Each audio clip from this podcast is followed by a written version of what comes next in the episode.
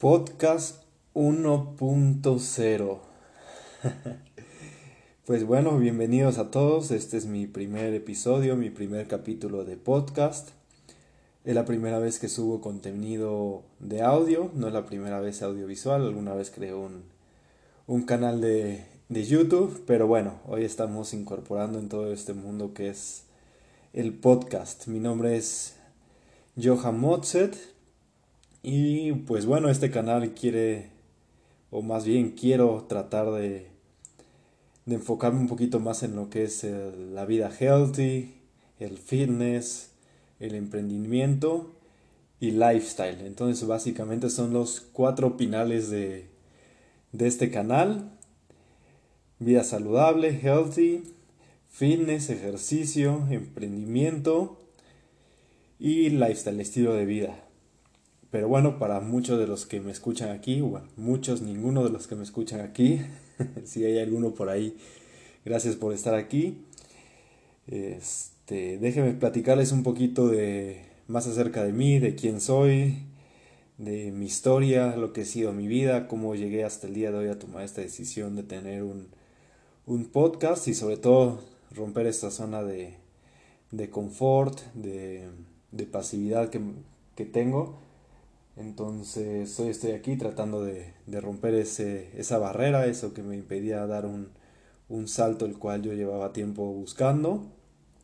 Y son cosas pequeñas, pero ahora sí que pues detalle, detalle, paso a paso, día con día, superándose y eso vamos alcanzando lo que en su momento, lo que es ahora un, un grande sueño. Pero bueno, pues miren, les voy a contar. Comenzamos con mi historia. Mi nombre completo es Antonio Johan Mozet Álvarez.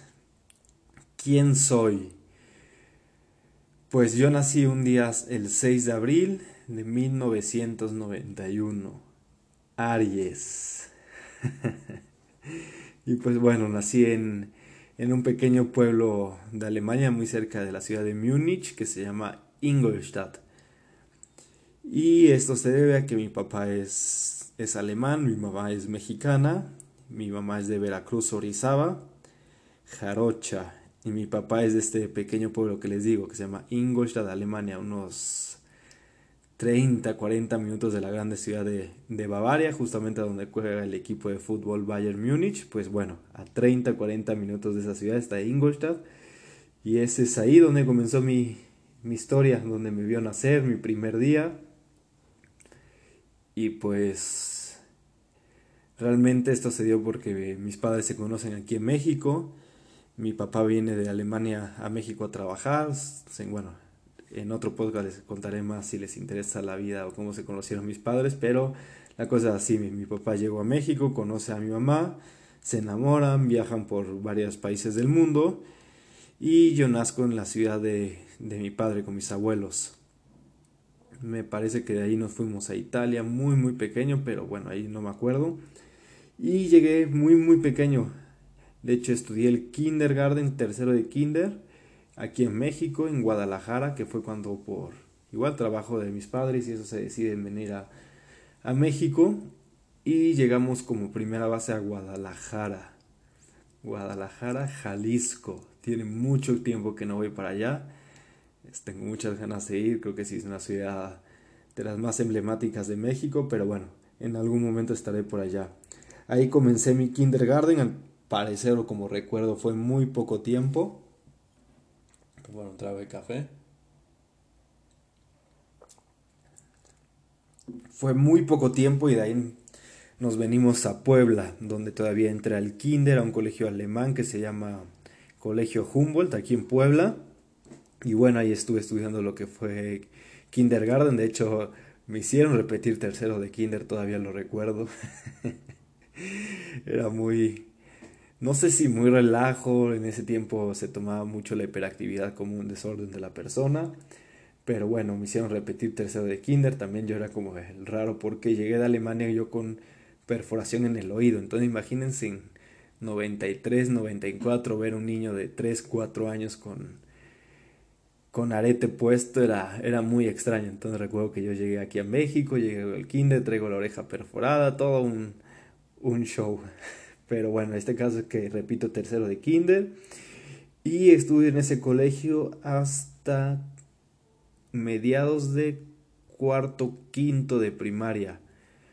Donde, bueno, ahí sí tuve un tiempo que sí fue un niño, pues travieso, por decirlo así. Me gustaba mucho. No ponía atención en clases, las calificaciones sí las tenía por los suelos. Y mucho relajo, o sea, siempre castigados, sacado del salón, llevado a la oficina del, del director. Nunca cosas muy graves, o sea, travesuras de niños, ¿saben? Pero bueno, me aguantaron hasta quinto de primaria. Estuve estudiando ahí. Y de ahí me fui a una colegio que se llama Santa Teresa. Normalmente le llamaban la escuela de recorridos. Ahí hice también muchos amigos. Ahí sí me volví un poco un niño más bullying.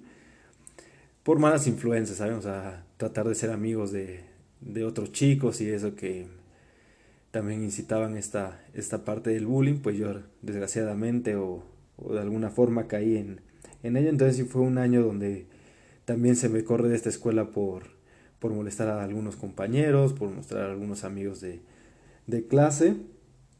Ahí sí yo creo que estuve como año y medio, entonces fue hasta primero de secundaria. Que de hecho ahí repito primero de secundaria, me salgo de Santa Teresa porque repito primero de secundaria y entro al Instituto Miguel de Cervantes, un colegio católico. O sea, imagínense cómo estaban mis padres que ya tuvieron que decidir llamarme a un colegio católico. Miguel de Cervantes, muy cerca del Humboldt. Este colegio, pues bueno, ahí estuve hasta, me parece, tercero de secundaria. Ahí me reencontré con mi mejor amigo del colegio Humboldt. Hice otros muy buenos amigos, Jorge, este, Daniel, pero bueno, amistades que todavía conservo mucho. Bernardo, saludos a Bernie de, de Argentina que vive aquí en Puebla y a Jorge Romo, que es otro de mis mejores amigos hasta el día de hoy. Los encontré o los hice en el Miguel de Cervantes. Ahí fue muy chistoso, ahí fue donde ya empezó también a involucrarme un poco más en... Bueno, aquí hubo una pequeña interrupción, pero bueno, este, les decía, ahí fue donde comienzo a empezar en el mundo del deporte, empiezo a jugar mucho fútbol yo en ese tiempo era darqueto metalero, era de los que vestía de negro, estoperoles, cabello largo. Y pues escuchaba mucho rock, o sea, Led Zeppelin, Guns N' Roses, Iron Maiden, Left Leppard, este, Metallica, Slipknot, Lamb of God. Empecé escuchar mucho, pero también me, me empiezo a involucrar mucho en lo que es el fútbol. Este es un deporte que me me gustó, que en cierta forma era bueno, jugaba de defensa central o libero, siempre en la defensa, entonces me gustaba, me gustaba.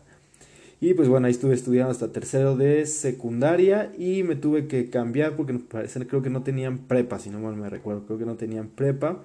Y es entonces donde me paso al colegio Anrod, un colegio también muy cerca, muy chistoso porque hacen como triángulo aquí en Puebla.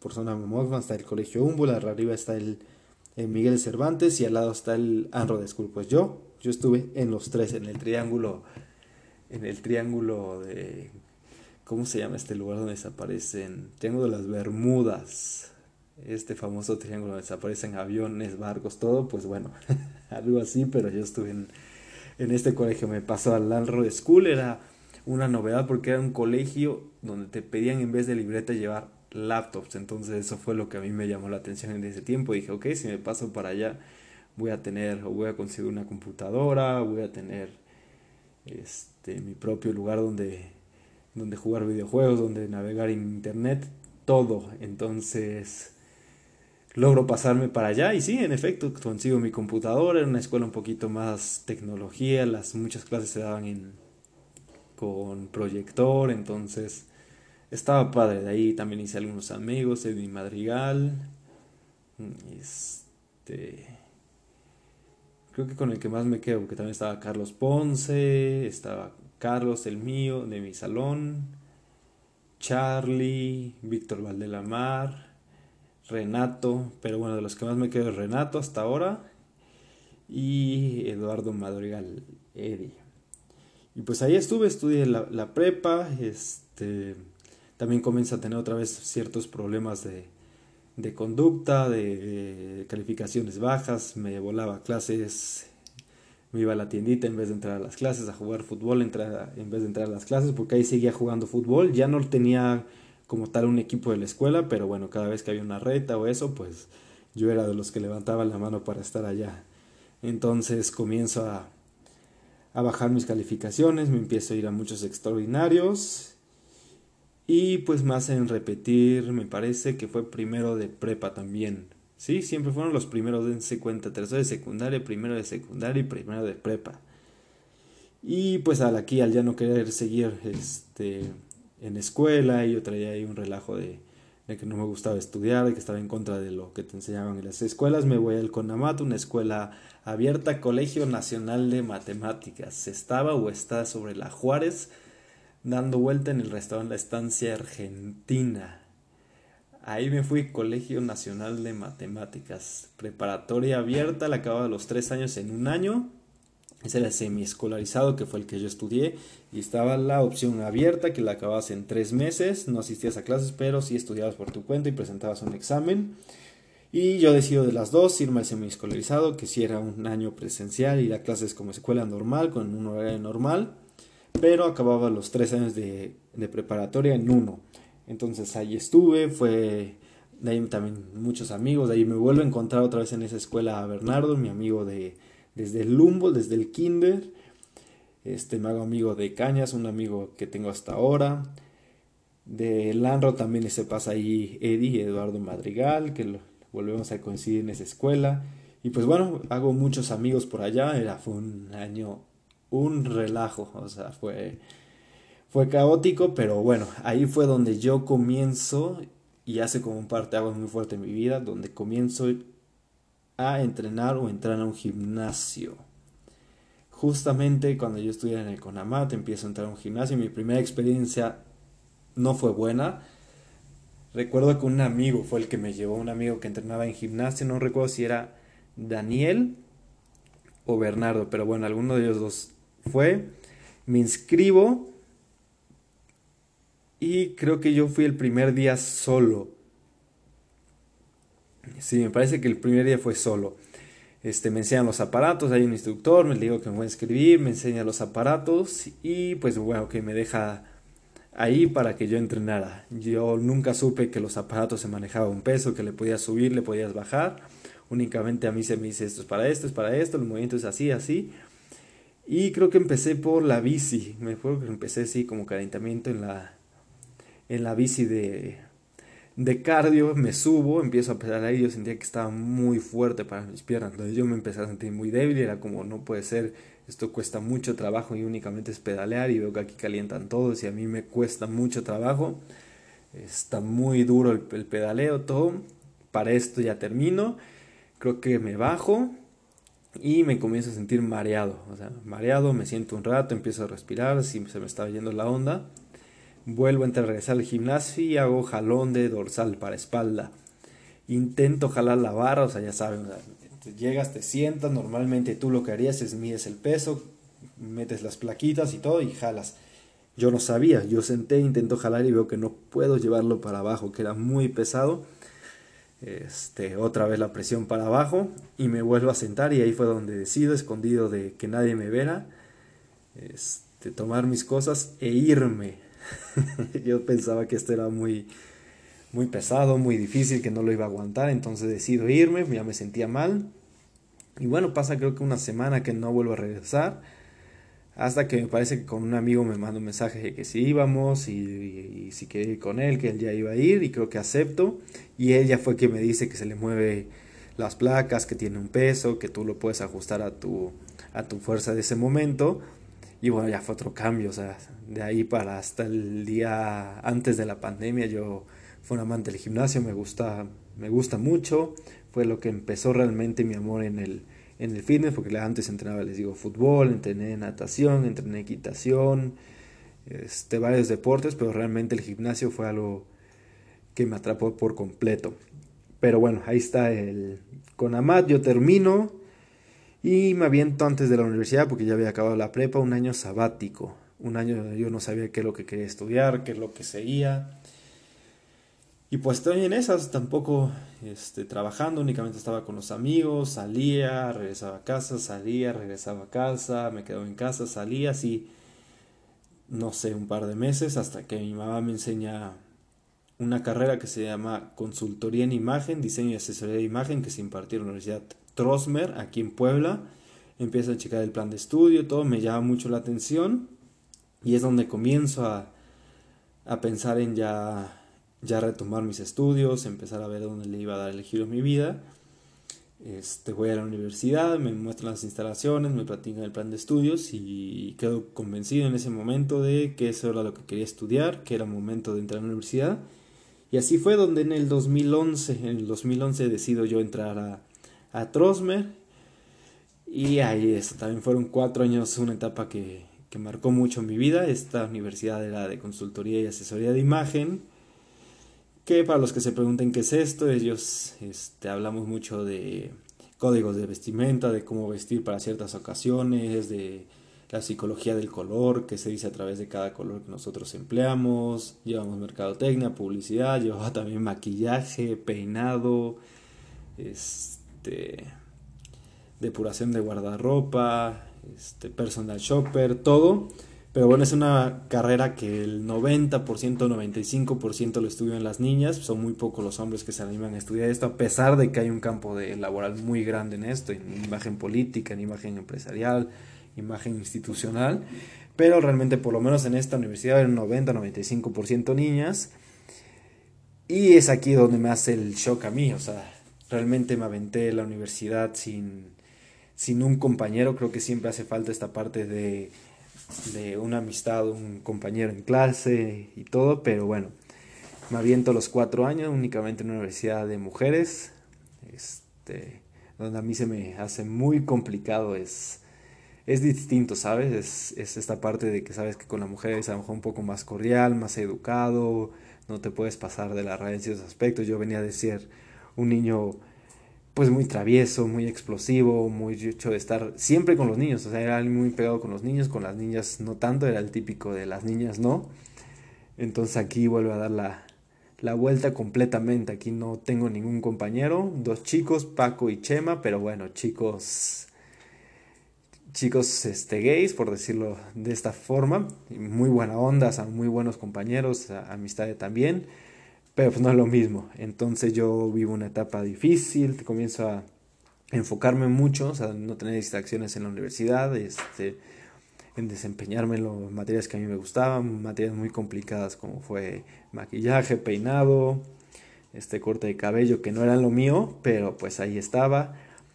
Y fueron, sí, cuatro años de estar estudiando en esta universidad en de ocho semestres. Me parece que al quinto yo decido hacerme una operación de corrección visual porque usaba lentes y se me regala de cumpleaños una corrección visual. Sí, esto me parece que haber sido como en el 2013. Me opero en el mes de abril, yo soy del 6 de abril, me opero en el mes de abril y ok, para esto llevamos una sorpresa. Me operan y a las 24 horas se me estaba infectando el ojo. Tenía una bacteria que en cuestión de horas de, de minutos estaba comiéndose mi ojo. Y pues bueno, ahí en otro podcast les contaré un poquito más de esta experiencia, pero a grandes rasgos pasa esto. Se me manda de emergencia a México DF. Me dicen que el ojo sí se me salva, pero que la bacteria se había comido completamente mi córnea, entonces necesitaba de emergencia un trasplante. Entro a quirófano, se me pone una córnea que no servía, que no era visual, o sea que no me iba a ayudar a ver el ojo. Y para ese tiempo veo como si tuviera un papel blanco, de un ojo bien, del otro que yo tenía la córnea que no estaba viva, por decirlo así, pues yo veía como si viera a través de un papel celofán, pero muy opaco. Así estuve como 6, 8 meses hasta que se encontraba un donante de córnea funcional y es así como después de seis meses esperando con este, esta córnea no funcional, llega un donador de, de córnea. Cafecito. Un donador de córnea. Y es donde por fin se me vuelve a meter el quirófano, se me hace el trasplante de córnea, que es la que tengo hasta el día de hoy. Y pues veo mucho mejor, o sea, no puedo ver a grandes distancias, veo como si estuviera un lente borroso sea, mi visión ha de ser de un 100%, póngale un 60%. Entonces se imaginarán, 40% menos en visión es bastante. Entonces así estoy hasta el día de hoy, esperando a, a tener dinero porque para ya cambiar esto es otra vez una operación láser, una operación en ese ojo donde a través de ello me pueda regresar mi visión lo, lo más posible. Entonces, pronto, pronto estaremos viendo de, de nuevo. Bueno, todo esto pasa en la universidad, no les digo que fue una etapa de mi vida fuerte. También hubo muchas cosas que disfruté, disfruté mucho, pero también muchas cosas que, que sí me costaron trabajo este, sobrellevar, llevar y todo esto. Y pues bueno, en ese transcurso, los últimos semestres empiezo a trabajar en un programa de radio que se llama The Show Men, aquí en Puebla. Me parece que no recuerdo el canal de radio que lo escuchabas o lo encontrabas directamente en la página de sexenio.com, donde se hablaba, había una sección de fitness que lo daba mi compañero Iván, una sección de... Este, me parece que de gadgets, tecnología, el principal, el chico que llevaba este, la tutela en el programa, y yo que estaba en el área de, de moda e imagen. Entonces estoy en el programa, parece que estuvimos al aire unos 4 o 5 meses, donde está tipos de fitness, de imagen, de tecnología. Y pues sí, me parece que estuvimos más o menos 6 meses al aire hasta que, bueno, por ciertos motivos del programa se decide ya no, ya no seguir. Y pues bueno, después de eso estuve en una consultoría de imagen por un amigo una amiga, por lado de una amiga Adriana, que de hecho ya la conocía del Landro, no la había visto hasta años después y bueno, coincidimos, ella tenía una empresa con una tía suya, este, platicando, le digo que soy consultor en imagen, ellos buscaban a alguien en esa rama, entonces entró con ellos y pues por medio de clientes, clientes que pedían la este, algún cambio de imagen, un, para ciertos eventos una depuración de guardarropa, pues yo realizaba este trabajo. Pues bueno, yo realizaba este trabajo y ahí estuve como otros cinco meses, me parece. Y pues ya termino la universidad, este, realmente yo no sé qué iba a hacer, qué, qué me quería desempeñar, si, era, había estudiado lo que yo quería, eh, si era una pasión, si me veía en esto. Entonces decido, este, en un momento fuerte también de crisis familiar y mi mamá ya hace unos meses había puesto una pequeña cafetería, restaurante que se llama Tónico 12, de comida vegetariana. Y bueno, en ese transcurso también hay un problema familiar y yo tomo la decisión de irme a vivir a Playa del Carmen con Eddie, con uno de mis amigos, Eddie Madrigal. Y así tomo la decisión de irme para allá, para Playa del Carmen, y pues emprender la aventura. Yo no sabía qué iba, no sabía dónde llegaba, no sabía en qué iba a trabajar, con quién iba a vivir, no conocía a nadie, más que a Eddie, que nos vamos juntos. Pero prácticamente no conocía ni sabía realmente a la aventura que íbamos a emprender para allá. Pero bueno, estuvimos allá, yo encuentro un trabajo en Abolengo, en un antro bar que se encuentra sobre la 14, la calle principal, y Eddie encuentra en Cocobongo. Trabajo pesadísimo, entrábamos a las 6 del día, salíamos normalmente a las 4 o 5 de la mañana, y descansábamos primero un día a la semana y después de las tres semanas dos días a la semana. Este, teníamos que servir prácticamente meseros, estar atendiendo a los clientes, clientes borrachos, llevarles sus bebidas, traerles sus cuentas, tomarles sus, su pedido. Entonces, prácticamente una vida muy pesada. Yo seguía haciendo ejercicio, entrenaba por las mañanas, entrenamiento cuerpo corporal, pero aún a pesar de todo eso, de todos los cambios, yo seguía manteniendo el ejercicio desde el desde el CONAMAT, que había sido la preparatoria, hasta hoy en día había tenido un entrenamiento muy constante en lo que es gimnasio. Y aquí por, por cuestión de dinero, entre días iba a entrenar al gimnasio, pagaba visita y días en la playa. Entonces, así estoy hasta que por problemas con mi compañero de no coincidir en, en lo, que digo, lo que les digo, que es el, el mindset, la forma de pensar, la forma de ver las cosas, pues empieza a tener muchos problemas con él, formas de, ver todo y entender la situación muy distintas. Y también coincide que yo tenía que regresar a ver lo de mi tratamiento de ojo. Entonces decido una vez estando allá regresarme a Puebla, que la, la persona con la que me había ido no era la indicada, este, no lo estaba pasando bien, también tenía esta incertidumbre del ojo, entonces decido regresarme, agarro mis cosas y regreso a Puebla. Para esto pues yo ya no sabía qué iba a hacer, ya tenía decidido que lo que había estudiado no me veía yo desempeñándolo, no me veía yo trabajando como consultor en imagen, entonces llego prácticamente sin saber qué hacer y decido entrar al trabajo al restaurante que había puesto mi mamá. Para este entonces ya había cambiado mucho el concepto, su socia ya no estaba, ya era la dueña total del, lugar, pasa de ser una cafetería más a un restaurante. Y pues bueno, estoy trabajando ahí más o menos año, año y medio. Estuve ayudando a mis padres, posicionar las redes sociales. El restaurante se llama Tónico 12. Está en Cholula, Puebla. Es un, lugar de comida vegetariana, comida vegana, comida cruda y vegana, comida saludable. Entonces, si algún día escuchan este podcast, están por Puebla, están por Cholula, este, visiten Tónico 12. Antes estábamos en Plaza La Estación. Ahora, después de la pandemia, estamos en Gran Atrio Cholula. Pero bueno, este, pues ya estoy ahí trabajando, empiezo a aprender sobre lo que es el mundo del restaurante, el mundo del servicio al cliente, mesero, bebidas. Así año y medio, les digo más o menos, año y medio, dos, hasta que bienvenido 2020. 2020 y la pandemia del coronavirus. Aquí pues bueno, todo se paró. Coincidió mucho porque nosotros íbamos a hacer un cambio de local, nos íbamos de Plaza La Estación a Plaza Granatrio. Se da esta pandemia a nivel mundial y coincide mucho con que nosotros íbamos a hacer el cambio. Entonces decidimos aprovechar toda la situación de la cuarentena, de todo estar parado por dos meses. Nosotros utilizar ese tiempo para hacer el cambio de, de local y fue lo que hicimos, estuvimos parados, estuvimos sin laborar, pero tratando de hacer los cambios, adaptamientos de carta, de menú, trabajando en lo que iba a ser esta nueva reapertura en, en un nuevo lugar más grande, más bonito, con una energía más padre.